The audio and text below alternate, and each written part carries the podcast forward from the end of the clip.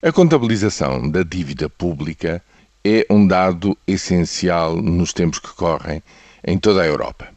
E o Eurostat tem vindo, se quisermos, a apertar, digamos, as regras para englobar mais e mais entidades nesse perímetro da dívida pública.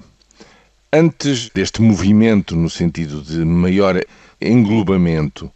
das diversas dívidas, havia digamos assim, uma série de dívidas satélite à volta da dívida pública, que no fundo iam disfarçando os déficits que se iam acumulando em várias entidades. Hospitais EPE, eh, na CP, noutras empresas eh, públicas que ainda não estão englobadas, algumas delas, as principais já estão, mas não estão todas.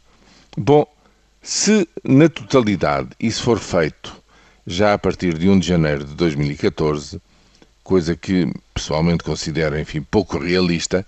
mas se isso acontecesse, a dívida aumentava 16 mil milhões de euros, ou seja,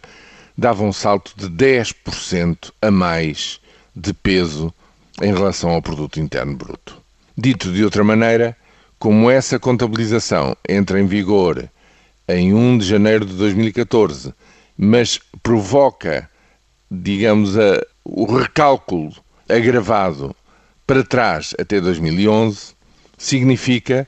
que no fim do primeiro trimestre deste ano, que é a última conta de que nós dispomos, em vez de 127% do PIB de dívida pública, já estaríamos com 137% da dívida pública. Porquê é que isto é importante? É importante porque todos os negociadores à volta da mesa sabem que isto poderá acontecer, talvez não aconteça com esta dimensão,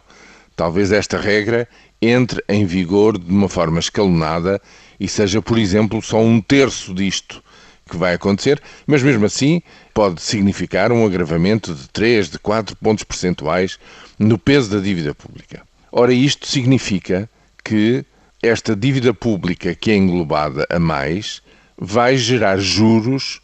nos orçamentos dos anos seguintes, que tornam cada vez mais difícil a tarefa constante do tratado orçamental de ir eh, diminuindo essa montanha que, pelos vistos, não passa a decrescer em vez de começar a minguar. Essa montanha é que nós chamamos dívida pública. Desse ponto de vista, as negociações em setembro na Troika